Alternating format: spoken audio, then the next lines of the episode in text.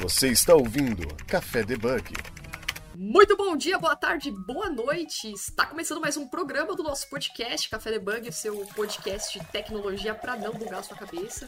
Meu nome é Jéssica Natani, comigo com o host Wesley Fratini. Fala galera, tudo beleza?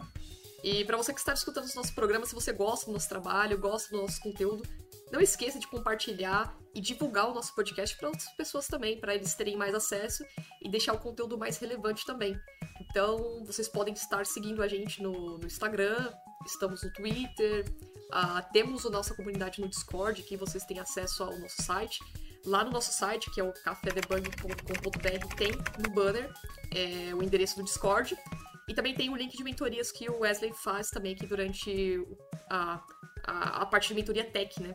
Então, se vocês tiverem, quiserem ter acesso a essas informações, pode acessar o nosso site, tá? Uh, dúvidas, sugestões, quer indicar algum programa, quer indicar algum assunto, quer fazer publicidade também no nosso programa, pode mandar um e-mail no debugcafé.gmail.com, beleza? Bom, então bora lá para ver o tema do nosso programa de hoje? Para dar continuidade sobre inclusão, né, e diversidade, nós vamos falar o tema do nosso programa de hoje é sobre é, os desafios e a dificuldade de desenvolvedores com deficiência visual, né? Pra gente é um programa novo também, é algo que me aborda muitas curiosidades sobre o tema, sobre como que é. Eu tenho muitas perguntas para fazer aqui pro nosso convidado. E quem está participando com a gente hoje é o Alexandre Costa, Alexandre Santos Costa, que é o Customer Engineer da Microsoft. Tudo bom, Alexandre? Opa, tudo bom, Jéssica? Bom dia, boa tarde, boa noite para quem está ouvindo. Vocês estão me vendo? Não, né? Eu também não. É... Essa é a vantagem do podcast. Aqui a gente é todo mundo igual. É, né? Mas é, hoje eu sou Customer Engineer na Microsoft, né? O meu trabalho lá hoje é ajudar os nossos clientes a utilizar melhor as nossas plataformas e nossos produtos e nossos serviços da melhor forma possível. É, tem uma carreira tech aí de bastante tempo, não vou nem falar porque né, denuncia bastante a idade. É, e por coincidência, eu sou uma pessoa com deficiência visual, né? Então, acho que vai ser bem bacana a gente compartilhar esse conhecimento aí com, com esse público tão legal. E da mesma forma que você, Jéssica, todo mundo aí tem, deve ter bastante dúvida, então é, vai ser bacana compartilhar esse conhecimento com vocês.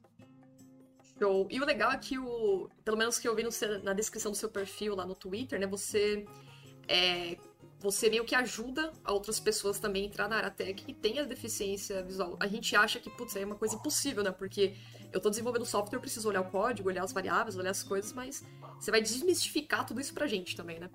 Exatamente. É, é um trabalho que eu tenho feito já há bastante tempo na comunidade.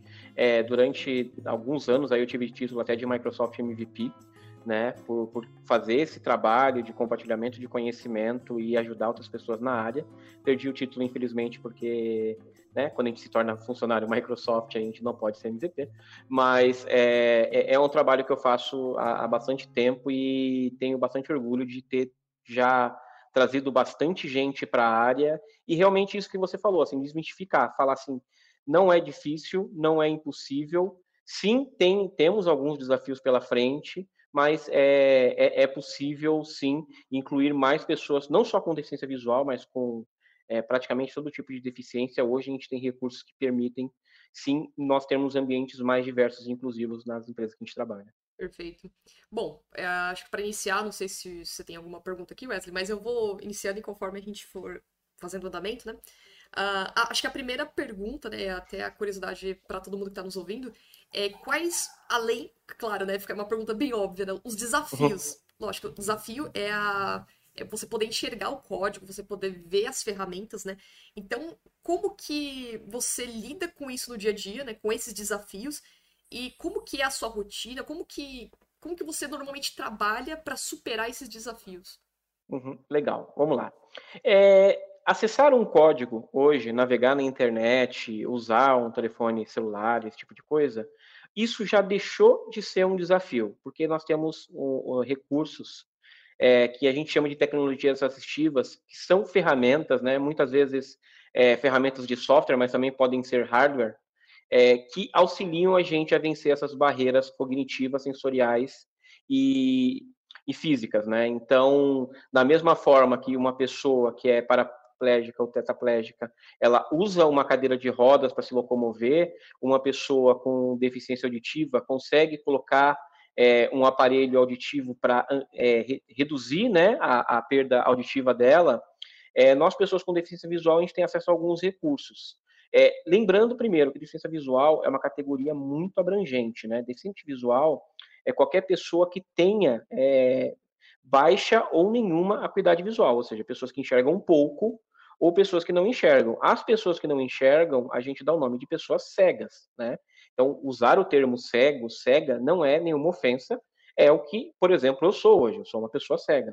Mas durante muito tempo na minha vida, eu enxerguei um pouco, né? Eu não conseguia enxergar de longe, mas eu conseguia sentar perto do monitor e ler o que estava escrito na tela. Então, eu tinha baixa visão, né? E quando a gente é baixa visão, a gente tem acesso a alguns recursos, alguns já disponíveis pelo sistema operacional, outros que a gente pode comprar ou, ou, ou utilizar a parte como, por exemplo, ampliadores de tela, ou mudar o esquema de cores da tela para alto contraste, né? A gente fala muito hoje de dark mode nas coisas, mas é, inversão de cores, né, colocar fundos escuros com letras claras, muitas vezes é a única forma que algumas pessoas conseguem ler aquela informação, né? É, e as pessoas cegas têm acesso a um recurso chamado leitores de tela.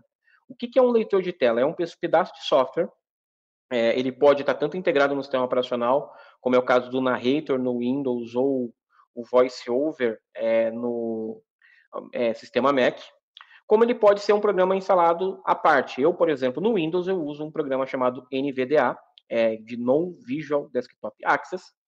Uh, ele é um software open source escrito em Python, criado por dois, duas pessoas com deficiência visual na Austrália, e que qual é a função de um leitor de telas? Ele vai converter toda a informação textual da tela, então frisar isso, informação textual, então todo o texto, o texto de um menu, o texto de uma caixa de texto, o label de um botão, é, ele converte essa informação para mim em uma voz sintetizada. Então, é, eu estou com fone de ouvido para gravar o programa com vocês, mas eu trabalho com fone de ouvidos 24 horas porque conforme eu estou interagindo com o computador, ele está lendo para mim o que está na tela. Então, por exemplo, se eu der um tab aqui agora, provavelmente ele vai focar no botão de ativar, é, desativar minha câmera, e ele vai falar, desativar câmera botão.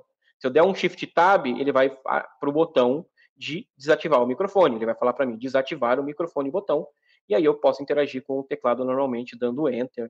É, tenho comandos que emulam né, o clique do mouse, é, e outras coisas para que realmente eu consiga interagir com o computador da mesma forma que vocês interagem. Né? Dado tudo isso, vai, vai, desculpa a resposta vai ficar um pouquinho longa, mas dado tudo isso, então essa parte de interagir com o computador, interagir com o celular, como eu disse, isso já não é mais um desafio. Isso para mim é convencional e mesmo uma pessoa que não trabalha com tecnologia, não trabalha com desenvolvimento de software, usa essas mesmas tecnologias para escrever um processo quando essa pessoa é uma pessoa advogada, ou é, para escrever o relatório quando é uma pessoa psicóloga, ou coisas do gênero, ou até mesmo um plano de aula quando é uma pessoa professora, ou escrever a pauta quando é uma pessoa podcaster, né? Mas quando a gente vai para o mundo do desenvolvimento de software, a gente começa a entrar, sim, aí sim, em alguns desafios. O primeiro é que nem sempre as IDEs, né, os ambientes de desenvolvimento, eles foram acessíveis. É, eu lembro quando eu trabalhei no Banco Itaú, é, que o, a, até, até então, o Visual Studio 2003, que era a primeira versão que eu utilizei quando eu entrei lá, ela não era acessível a leitores de tela. Então, como é que era o meu trabalho? Era é, abrir a classe que eu precisava editar, copiar o conteúdo, jogar para um bloco de notas, fazer as alterações, jogar isso de volta para o Visual Studio, mandar rodar um build, né, fazer uma oração para garantir que não ia dar erro de compilação, compilar, rodar os testes e fazer o deploy. Legal, bacana. Com o tempo, isso foi melhorando, né? Hoje, hoje tanto o Visual Studio quanto o Visual Studio Code, para mim, são exemplos de ambiente de desenvolvimento acessíveis. Então, hoje eu não tenho esse problema. Durante muito tempo, muitos sites eram inacessíveis, muitos sites eu não conseguia é, realizar minhas funções lá. E aí a gente foi procurando formas de escrever scripts, de é, procurar formas alternativas, de realmente até muitas vezes criar versões alternativas daquele software daquele aplicativo para que a gente pudesse transpor. Né? É uma frase que eu falei uma vez numa palestra dentro da Lambda, mas que é verdade. Assim, a vantagem de trabalhar com desenvolvimento de software é que quando você não tem um recurso que você quer, você vai lá e constrói, né? Isso é bom. E você pegando no ponto do site, é, algumas pessoas vão dar risada de mim, né? Mas tem algumas, muitas coisas ainda no site que eu faço de forma manual, porque não tá pronto ainda. E eu até tinha falado com o Wesley há um tempo, falei, meu, é, eu não tenho, a gente não tem uma tela é, aqui no painel de administrador que você cola o texto lá em formato bonitinho, né? Ainda vai uhum. ser desenvolvido. Então, para cadastrar os episódios, de algumas formas eu tô colocando na mão. E aí eu gero o HTML no site e eu preciso editar alguns links na mão, colocar aquele alt text, porque eu fico pensando, pô, vou colocar todos os links aqui, um alt, porque eu sei que se alguma pessoa deficiente visual entrar, vai estar tá lá a descrição do link, né? Tipo, são coisas uhum. simples, mas eu acredito, assim, que no decorrer do desenvolvimento, isso eu acho que foi pouca das atenções que eu tive é, quando eu estava desenvolvendo para aplicações web, né? Então, eu acho que a gente precisa falar mais desse tema para falar que tem pessoas com deficiência visual, ou até mesmo com seus cegos, que precisam utilizar esses recursos, acessar esses sites, não tem acessibilidade nenhuma, né? Se, a, o, o Web para Todos, eles fizeram uma, uma pesquisa e menos de 1% dos sites brasileiros hoje tem, assim, podem ser considerados é, 100% acessíveis, né? É, e quando a gente fala acessibilidade, é, eu, eu tenho uma frase minha, né? Não é uma frase acadêmica, não está em livro nada, mas para mim, é, acessibilidade é, é, a gente fala de experiência do usuário, é oferecer a mesma experiência para todo mundo, independente dessa pessoa ser cega, ser surda, ter alguma deficiência motora, ter alguma deficiência intelectual ou cognitiva, essa pessoa estar é, impossibilitada porque ela quebrou um braço, ela está impossibilitada porque, não sei, ela sofreu algum acidente e por algum período ela vai estar com os olhos embaçados, é, a gente nunca pensa que a gente pode precisar de algum recurso de acessibilidade numa situação, a gente tem, a, a, a gente tem as deficiências temporárias, né? você quebrou uma perna né? durante alguns dias, você é uma pessoa com deficiência, né? você não está... É, você perdeu a habilidade de andar como você andava antes. Vai precisar de uma muleta, vai precisar de um, uma cadeira de rodas. Quando a gente está, por exemplo, no sol, com o sol incidindo fortemente na tela, a gente está cego, a gente não consegue ver a tela. E será que o meu site é, ele está preparado para essa situação? Tem um curso que eu fiz online que eu achei sensacional, que ele fez uma pergunta que eu quase caí para trás, porque eu nunca tinha parado para pensar. É, você está num momento de emergência e você, né, está super preocupada, não, não consegue pensar direito no que está acontecendo e porque é, é porque uma pessoa, um parente seu, alguma pessoa muito querida sua está passando mal. Você precisa do telefone do hospital mais próximo para você ligar para eles mandarem uma ambulância vir te buscar o mais rápido possível, porque talvez o SAMU não consiga te atender em tempo hábil. Você entra no site do hospital e você não consegue localizar o telefone. Por quê? Porque a informação mais importante que deveria estar ali, que é um contato, não foi priorizado como, como a forma mais a informação mais importante daquele site pensando numa pessoa que não está né, na, na é, em frente ao computador, sentado, assim, com, com, com um problema. É, é, toda vez que a gente desenha um site, toda vez que a gente desenha um sistema, a gente pensa no melhor usuário.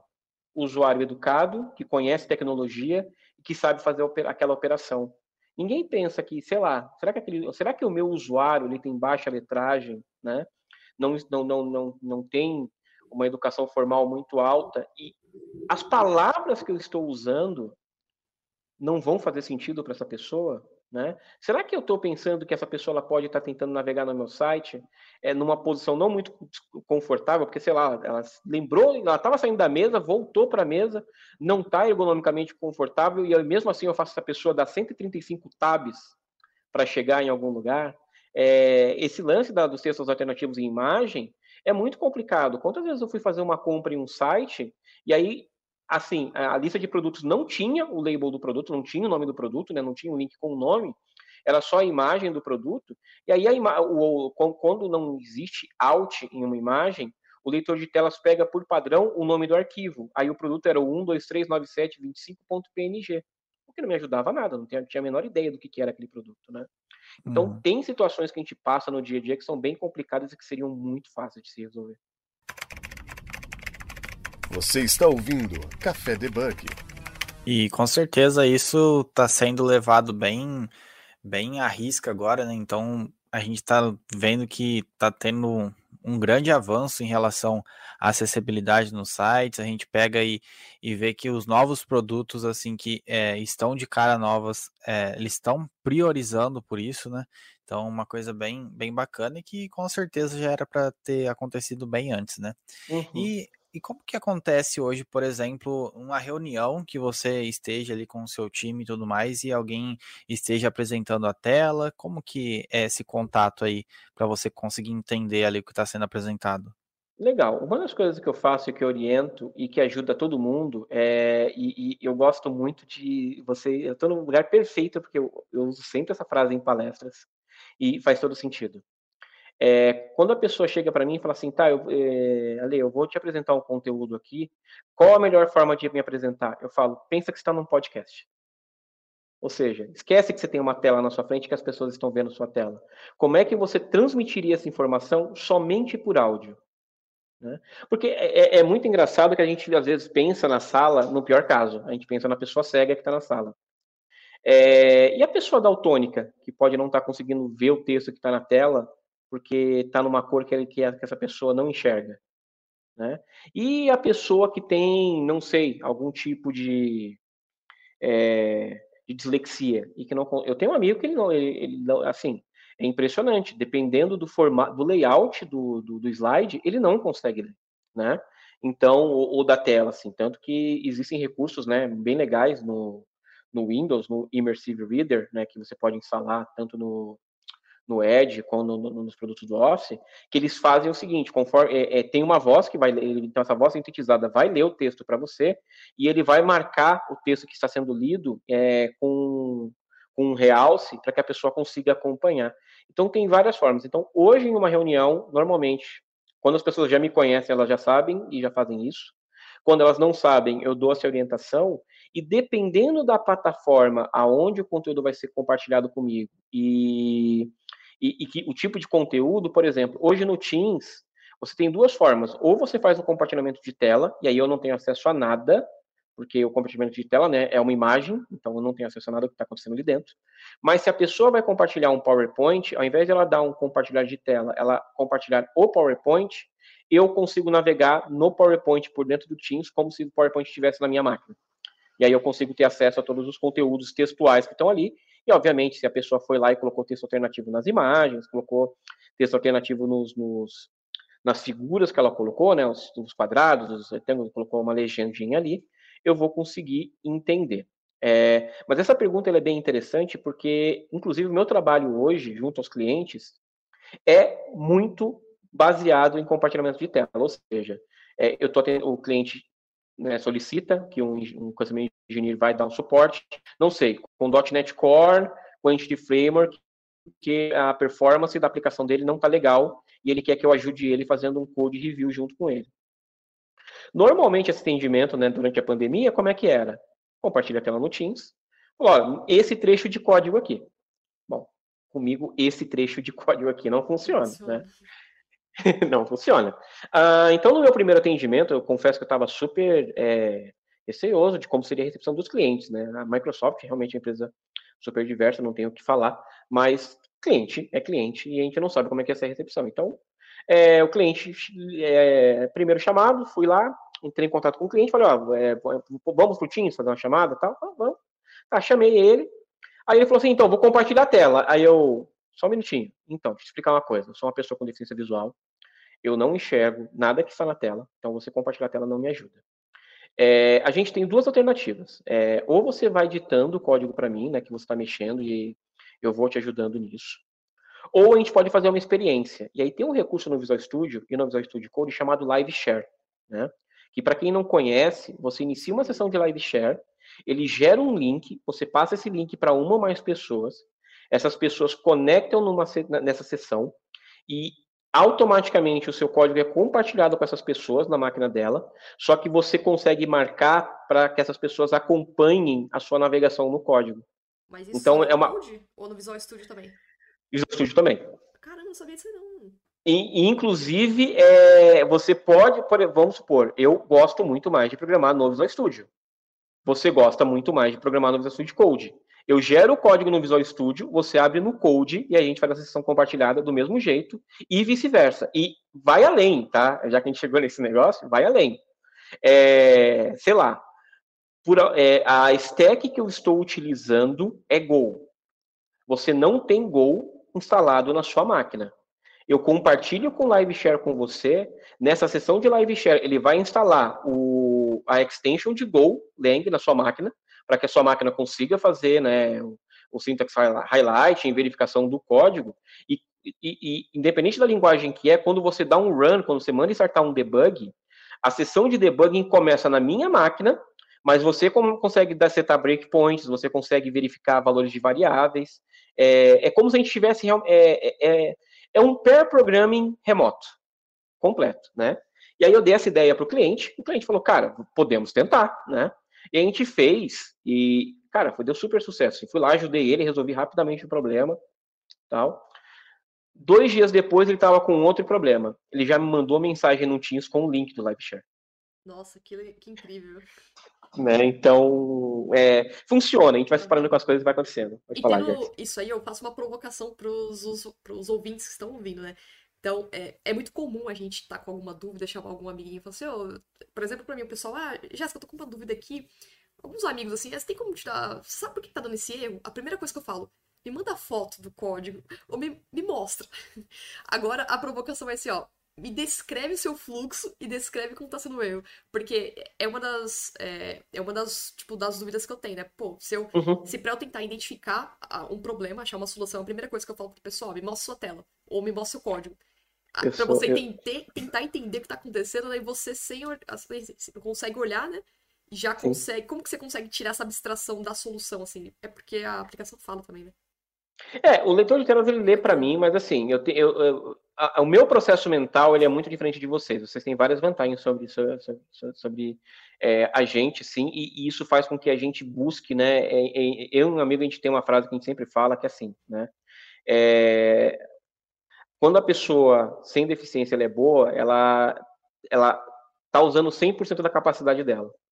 Para a pessoa com deficiência ser boa, ela tem que usar 110, 120, 130%, porque não basta só a gente ser o 100%, a gente tem que fazer 20, às vezes 10, 20% a mais para conseguir chegar no mesmo nível de vocês de produtividade. Vou te descrever, por exemplo, como é que eu leio um código. Né? O leitor de telas, ele, por padrão, ele lê linha a linha. Então, eu abri um código em .NET. Desculpa aos, aos é, leitores que não são de .NET, mas vai ficar fácil de entender. Então, eu começo lá o código, ele vai ler para mim a primeira linha. Using system, ponto e vírgula. Dou uma seta para baixo. Using system, ponto e vírgula. Dou uma seta para baixo. Using system, ponto text, ponto e vírgula. Seta para baixo. Namespace, meu programa. Seta para baixo. Abre chaves. Seta para baixo. É, public class program. Seta para baixo. Abre chaves seta para baixo. Public static void main, abre parênteses, string, abre colchete, fecha colchetes, args, fecha parênteses. E aí por diante. Só que, por exemplo, eu abri as chaves do namespace, abri as chaves da classe, vou abrir as chaves do, do, da, do, do método. Em nenhum momento tem uma informação de que, olha, essa chave que eu estou posicionado é a chave que fecha a chave do método. Essa é a chave. Então, eu meio que tenho que criar stack na minha cabeça, né? Eu, eu, eu brinco, eu sou o Roslin, né? Eu compilo, a, eu compilo o meu código antes do compilador do .NET compilar, porque eu preciso ficar cuidando disso. Ah, eu entrei num if, e eu já, já saí desse if, eu já saí desse else, eu já saí desse loop, né? Tudo isso eu preciso fazer, sendo que vocês batem o olho na tela e tá lá o código identado certinho, onde você vê onde começa e onde fecha um bloco, né? Então, é, a gente teve que criar diversas técnicas, diversas é, abstrações para entender. Então, hoje, é, eu, obviamente, né, com todo, todo, todo tempo de experiência que eu consigo, eu consigo abrir um código, navegar nesse código rapidamente e começar a fazer associações de como coisas funcionam. Por exemplo, melhor dos mundos para mim é quando o cliente me mostra um código que ele quer que melhore e ele tem uma suíte de testes pronta, porque aí eu, em vez de ficar perguntando para ele regra de negócio, eu vou na suíte de teste, olho qual é a, o, o, resultado esperado do teste e falo, tá, o problema está nisso daqui, essa query está lenta, ou você não está consumindo esse serviço na sequência certa, ou, sei lá, você não está fazendo um dispose onde você deveria fazer.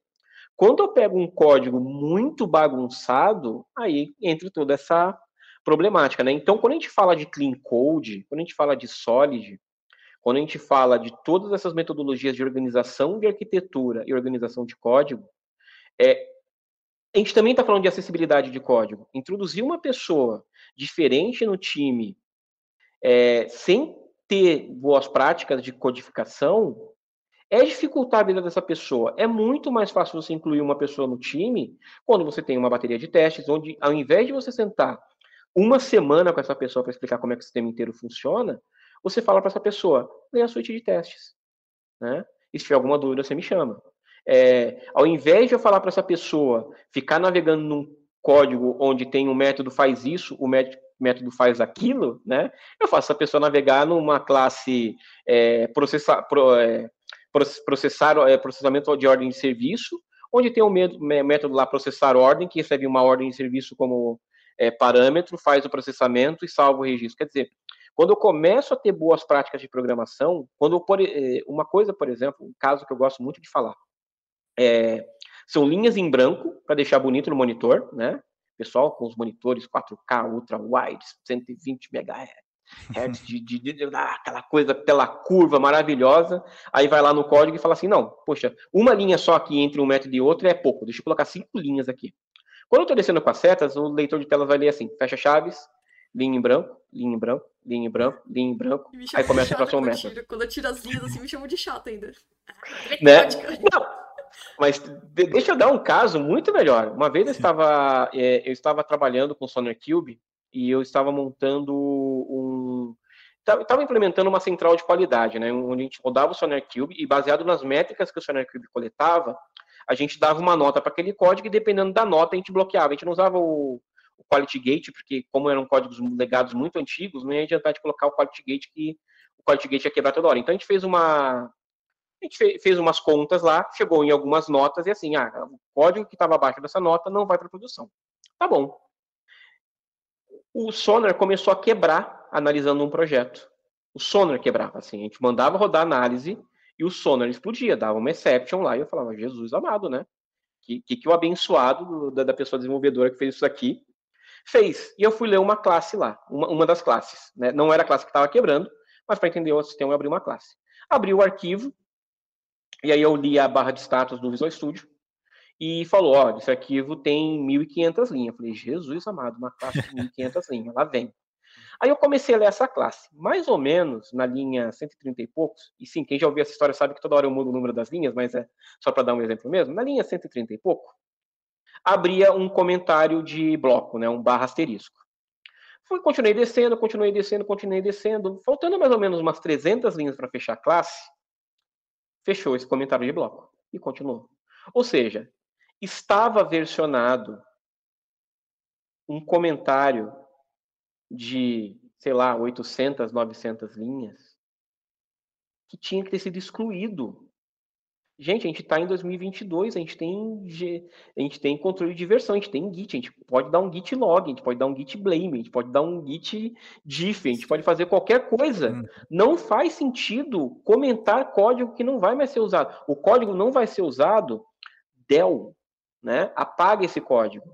É outra coisa, é, é, eu sei que isso é polêmico, mas para mim, para mim, Alexandre, não só como, como pessoa com deficiência visual, mas como pessoa desenvolvedora, é, o nome do método e o que ele faz tem que ser muito claro já no nome.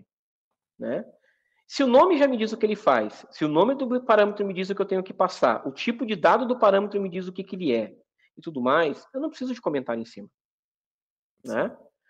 É, eu comento, sei lá, eu tô, por algum, alguma razão, me deu vontade de escrever um novo algoritmo de criptografia. Poxa, cara, é matemática pura, é um negócio pesado tal. Tudo bem, eu vou comentar porque eu não estou fazendo uma coisa trivial.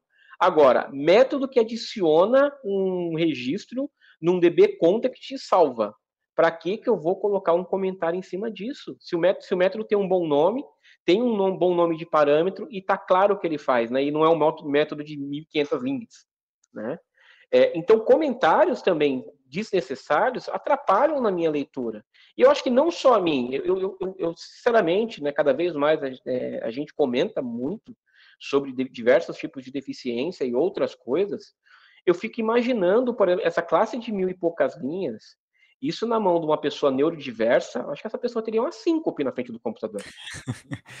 né? Mas não também só nessa questão de, tipo, é, de ler, né? O, Sonar, ele, tipo, ele tem muito disso daí. Ele pega coisas muito simples e aí, tipo, é fantástico, né?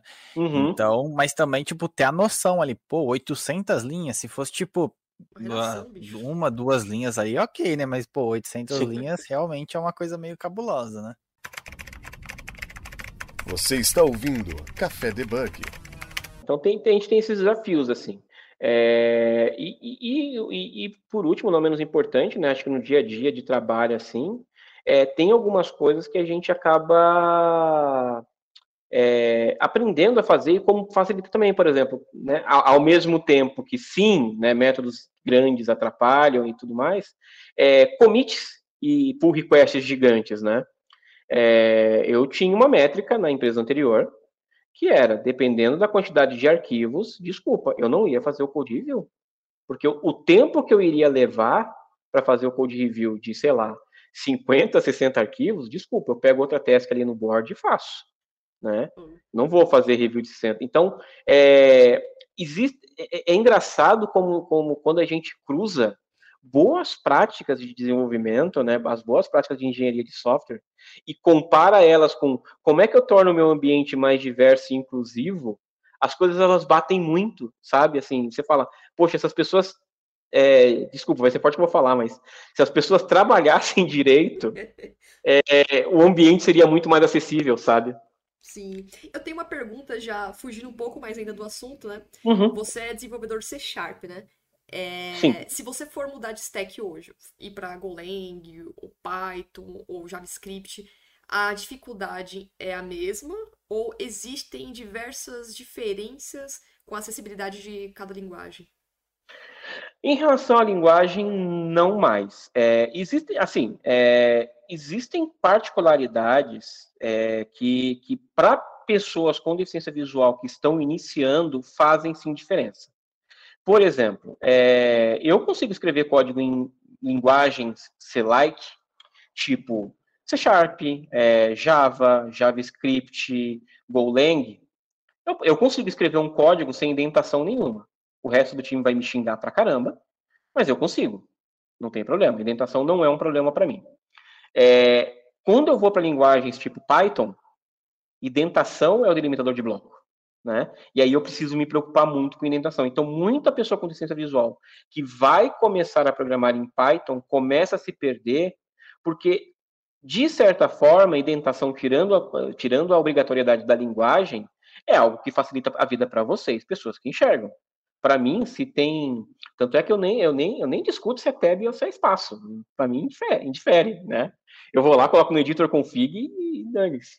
Mas é, para vocês isso faz diferença porque né, é, vocês visualmente veem um bloco de código identado.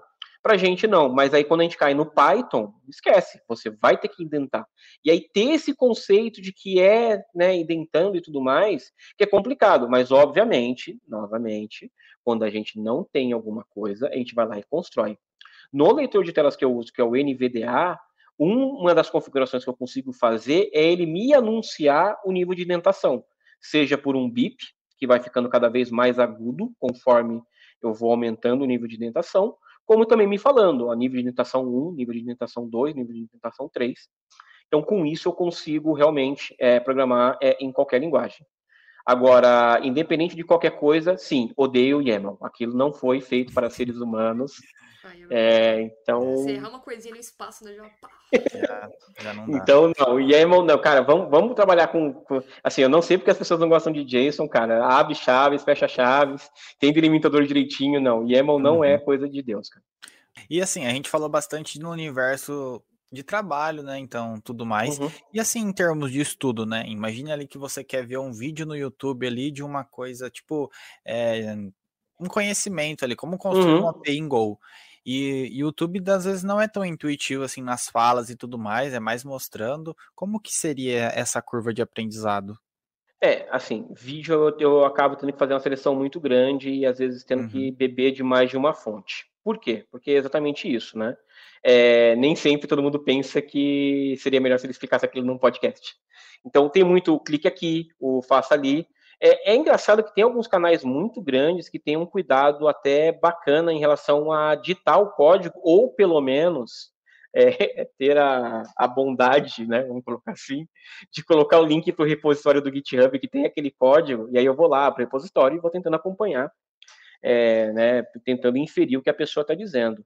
Mas durante muito tempo também a própria literatura foi complicada. Por exemplo, é, livro impresso em braille técnico eu desconheço, né? É, normalmente o que acontecia é que a pessoa acabava negociando com a, com a editora, a editora mandava algum instituto imprimir em braille e essa pessoa comprar. Eu nunca consegui, por exemplo. E nem sempre os e-books eles eram acessíveis, né? É, e durante muito tempo a gente teve muita dificuldade, por exemplo, com livros que eram lançados somente para Kindle, ou dependendo da plataforma. A, o pessoal do direito, por exemplo, sofreu muito porque a editora Saraiva, né, que também era da própria livraria, é, eles tinham os direitos sobre muitos dos livros né, de advocacia e é, só funcionava na plataforma deles, que não era acessível. Então, é, essa parte de estudo, o acesso à informação, ele no começo ele foi muito complicado. Isso vem melhorando muito, né? Tem várias editoras, eu vou até fazer né, Jabá, depois ele paga vocês, mas, por exemplo, a, Casa do Código mesmo, Casa né? Código. É, há muito tempo eu compro livros da Casa do Código e sempre, sempre fui muito bem atendidos é, por eles. É, a própria Lura, assim, a Lura ela tem um cuidado na curadoria dos conteúdos. Hum, são todos que são acessíveis? Não, tem um probleminha ou outro, mas é, uma coisa que eu acho muito legal, principalmente nos cursos mais antigos, é que todos os cursos têm transcrição. Então, para a pessoa que não, não ouve, Tá ali, mas mesmo para gente que é cego, apesar de a gente estar tá ouvindo a explicação, muitas vezes o código que está sendo digitado ele está prontinho ali na transcrição para copiar e colar e rodar no meu teste, né? Então isso tem acontecido de uma forma muito legal. Várias editoras ao redor do mundo, assim, lá fora isso é muito mais forte, né? Lá fora essa esse lance do e-book acessível ele já era é, uma, uma realidade há, há, há mais tempo, né? Mas aqui no Brasil, eu acho que é um movimento que ele tem mudado bastante. E hoje o próprio aplicativo do Kindle, né, para devices, é, é, muito acessível, com vários recursos interessantes de acessibilidade. Então, o acesso à informação ele se tornou mais fácil. Mas eu fico imaginando, por exemplo, é, para dar uma ideia para vocês de proporção, é, só o Novo Testamento em Braille ele tem mais ou menos 3 metros de altura. Ô, louco. Né?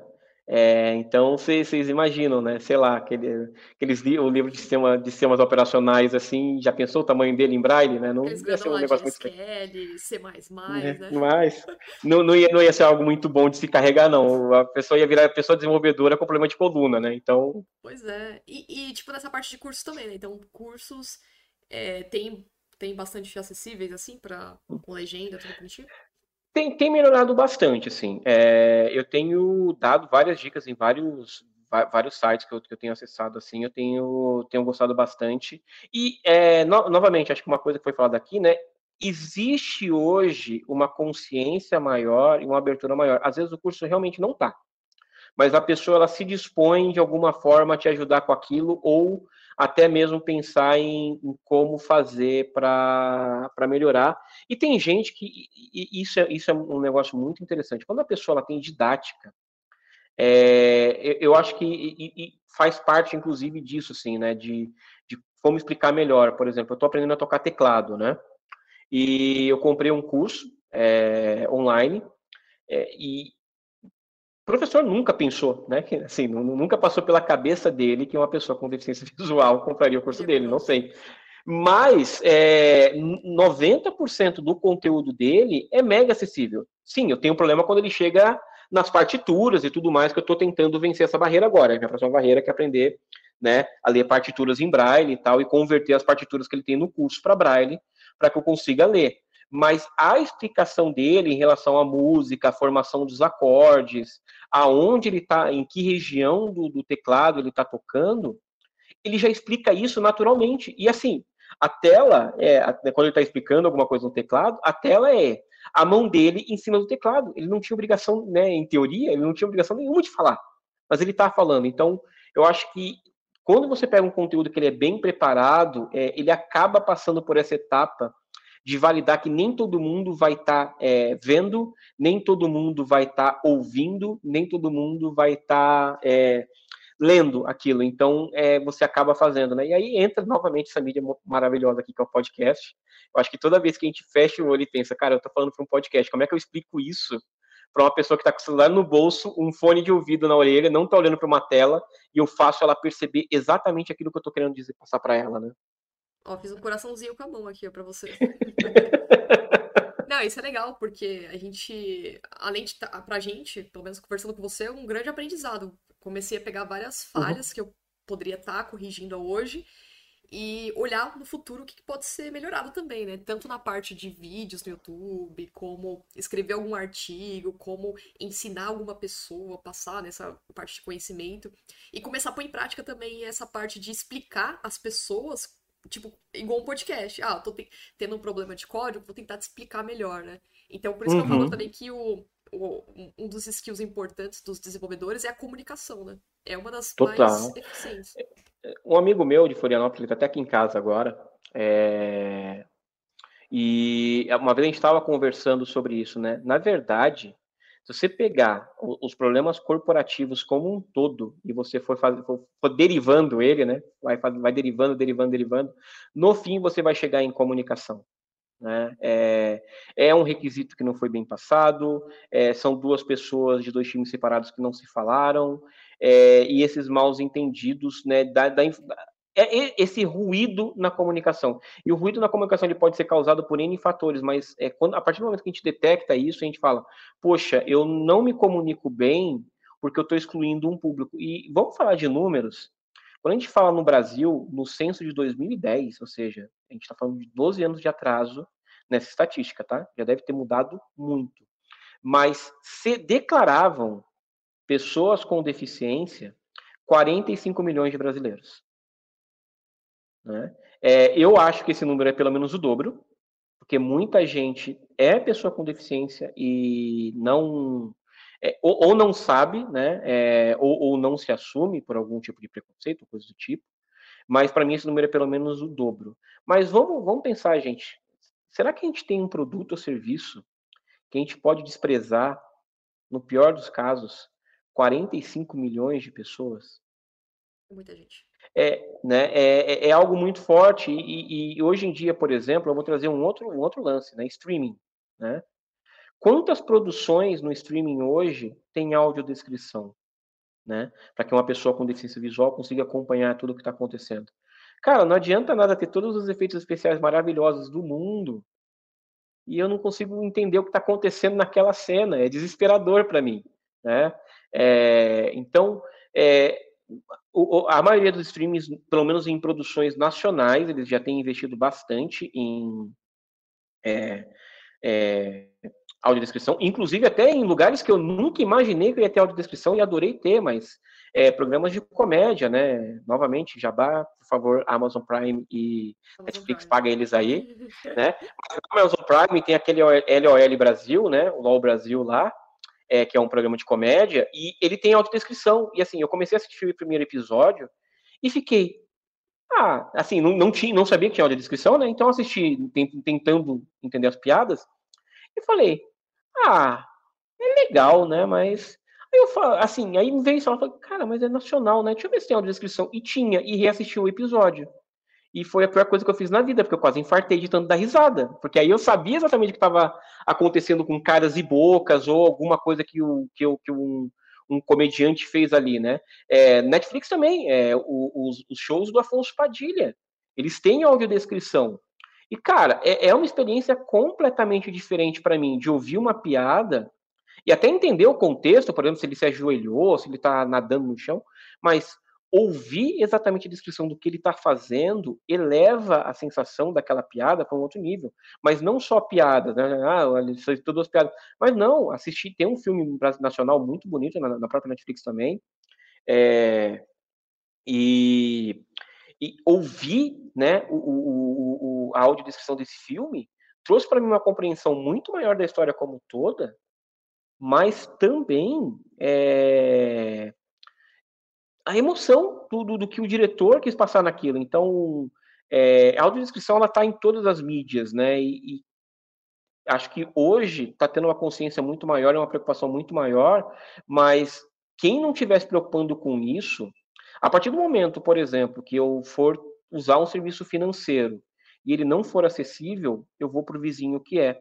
A partir do momento que eu for querer consumir alguma coisa em algum streaming e ele não for acessível, eu vou para o concorrente.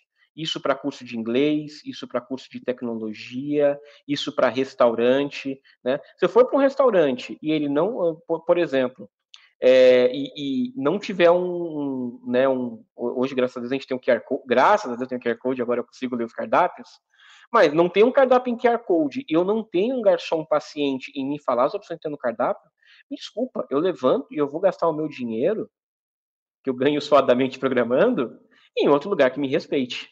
O que eu fiquei na dúvida é, tipo, é, essa audiodescrição que tem nos streams, por exemplo, Netflix, é, quando você tá assistindo, aí você ouve a, ouve o, a, a peça, uhum. né?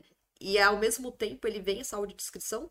É um trabalho muito bem feito, né? É, tem, tem que ser feito por pessoas especializadas, porque a audiodescrição não é simplesmente é, descrever, né? A audiodescrição, ela tem ela não pode entregar demais, ela tem que me descrever, ela tem que me dar detalhes daquela cena que faz sentido. Normalmente ele é escrito por, por, por atores também, atrizes, ah. porque eles têm o conhecimento é, da, né, da, da, de técnicas para não entregar demais nessa descrição, mas também tem um lance de timing, de aproveitar momentos. Então, sei lá, é, não pode sobrepor diálogos, então se tem um diálogo, não rola. Tem que encaixar um pouquinho antes e tem que ser algo que faça sentido. Então, por exemplo, me falar que tem um vaso em cima da mesa, desculpa, se ninguém vai pegar aquele vaso e jogar na cabeça de alguém, não faz sentido. Não precisa, não precisa saber que tinha um vaso em cima da mesa. Mas muitas vezes é exatamente isso, né? É um vaso que está ali e, sei lá, eu ouço um negócio caindo. E aí, como na, na cena anterior já me audiodescreveram que tinha um vaso em cima da mesa, já falo, olha, o vaso caiu, né?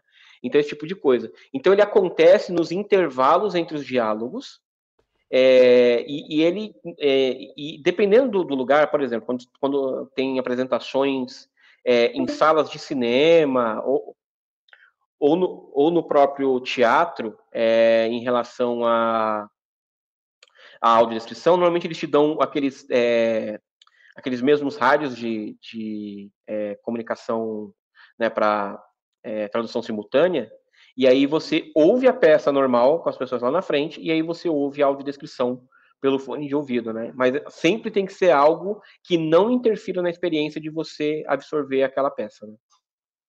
Perfeito. É, muitos detalhes, assim, acho que pra gente que não tem essa experiência, né, fica cheio de dúvidas, por quê, uhum. como, né? É, bom, Alexandre, a gente está chegando no final do nosso programa, né?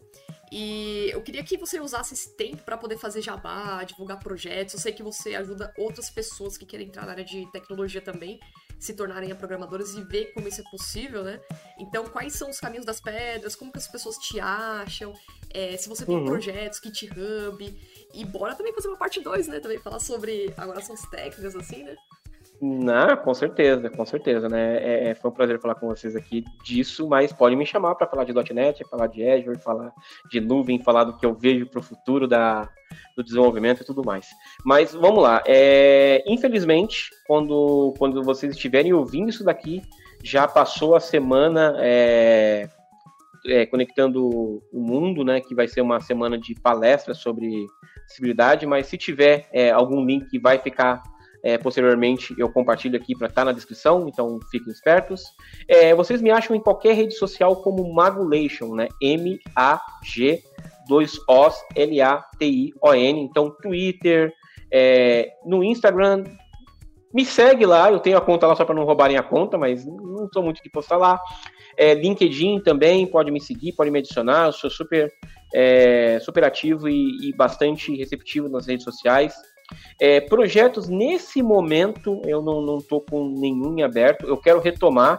É, a pandemia ela foi muito complicada, ela foi muito é, devastadora nas nossas vidas em, em, em, N fatores, mas assim, eu não consegui me organizar. Eu normalmente faço um evento no, no final do ano, normalmente próximo ali de uma das datas de comemoração, de, de celebração e de é, reivindicação, né, da luta da pessoa com deficiência. e eu gosto de trazer vivências, né? Eu faço eventos onde as pessoas com deficiência vão trazer as suas experiências, as suas vivências para que a gente aprenda junto e a gente cresça junto. Caminho das pedras para aprender a programar, para vir para a área, é, cada pessoa é única, né? Eu não consigo dar uma receita de bolo aqui que vai servir para todo mundo. Mas coisas que são muito importantes é a primeira é vontade e, e, e, e, querer estudar. Material tem de monte, é, a gente só precisa ter foco, né? A segunda coisa é me segue nas redes sociais e pede para ser adicionado. Eu faço parte de um grupo com hoje cerca de 100 pessoas com deficiência visual que são é, pessoas desenvolvedoras e que a gente diariamente troca dicas, conversa pelo WhatsApp, mas a gente também tem uma lista de e-mails, então me pede mais informações sobre isso. Também vou deixar os links aqui para quem quiser é, se enturmar com a gente. Palestro em vários eventos é, pelo Brasil, vou palestrar sobre acessibilidade para pessoas desenvolvedoras no TDC no dia 3, é, na trilha da Microsoft, trilha da Microsoft aberta, não percam, então dia 1, 2 e 3 de junho a gente vai estar lá no TDC. É, eu palestro no dia 3, mas dia, e, e no dia 2 eu coordeno a trilha.net, mas a trilha Microsoft é uma trilha aberta, gratuita, então entra lá no thedevelopersconference.com.br para poder acompanhar esse evento aí que vai ser bacana. E me segue nas redes sociais que eu estou sempre divulgando os lugares onde eu vou palestrar, onde eu vou participar. Obviamente eu não dou spoilers, né, Jéssica? Não ia falar que a gente ia gravar. A gente pode até é, planejar, é, organizar uma live também para você participar e mostrar como que é, né, por trás, você faz alguma Sensacional! Compartilho a tela e o áudio e vocês vão ficar malucos ouvindo meu leitor de tela. Vou adorar. Perfeito. Bom, Alexandre, muito obrigada por ter participado do nosso programa. É, eu sei que seu tempo é corrido também. Eu fiquei muito feliz de ter aceitado o convite. A gente quer mostrar também o outro lado, mostrar outras pessoas, projetos incríveis, contar histórias também. E a gente fala de um tema que é de extrema importância, né? Pra gente olhar o outro lado das pessoas e ter mais acessibilidade ao, ao desenvolver os nossos softwares. Uhum.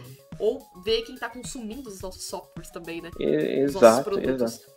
E... e não só quem consome, né, Jéssica? Mas também quem está programando do seu lado, né? Às pois vezes é, é. aquilo é. que você não, não, não melhorou no seu código pode estar tá complicando a vida da pessoa amiguinha que está do seu lado, né? Faz muita diferença. Bom, e para vocês que estão ouvindo, que ouviram, chegaram até aqui, né? Gostaram desse programa, não esqueça de compartilhar. E obrigada por ter acompanhado a gente até aqui. E é isso, galera. Ficamos até a próxima. Alexandre, muito obrigada. E é isso aí, até a próxima.